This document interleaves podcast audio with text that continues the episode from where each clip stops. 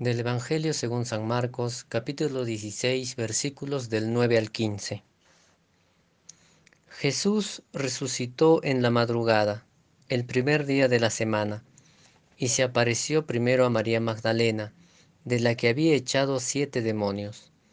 Ella fue a comunicar la noticia a los que habían vivido con él, que estaban tristes y llorosos. Ellos, al oír que vivía y que había sido visto por ella, no creyeron.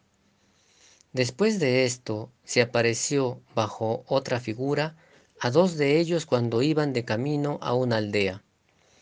Ellos volvieron a comunicárselo a los demás, pero tampoco creyeron a estos.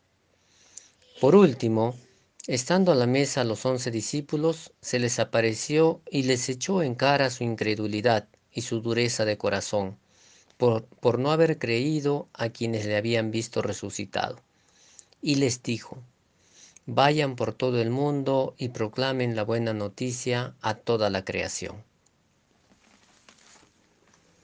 Lo que llama la atención es que viene María Magdalena avisando que Jesús ha resucitado y nadie le cree. El Evangelio no dice que fueron a verificar en ese momento si era cierto o no lo que ella decía. Ni siquiera menciona que hayan cuestionado dicha posibilidad. Quizás porque era impensable que una persona resucite. ¿O es que era tan grande su pena que ni siquiera recordaban lo que Jesús les anunciaba sobre ello? Pues no, simplemente la palabra de ella no tenía ningún valor. ¿Y por qué? ¿Porque Jesús le libró de siete demonios y no era confiable? No, era porque simplemente es mujer. Pensábamos cómo sería este anuncio de que Jesús ha resucitado si viniera de un hombre que fuera sanado antes por Jesús, como uno de los leprosos, o el hombre que era ciego y que Jesús le devolvió la vista?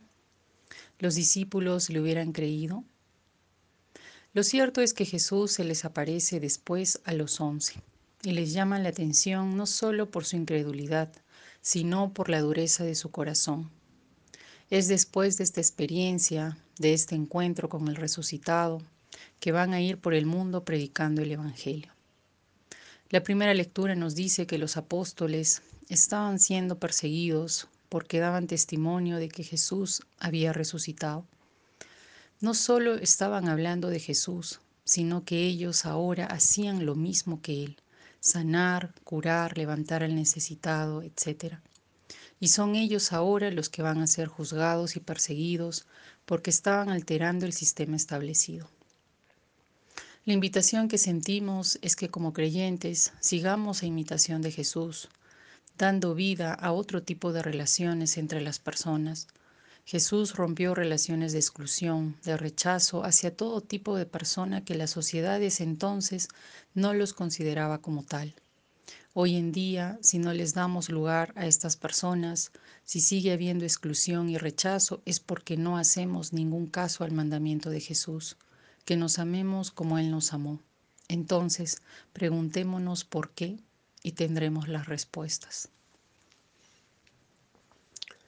Nos llama también la atención en el Evangelio de hoy esta permanente invitación a lo nuevo.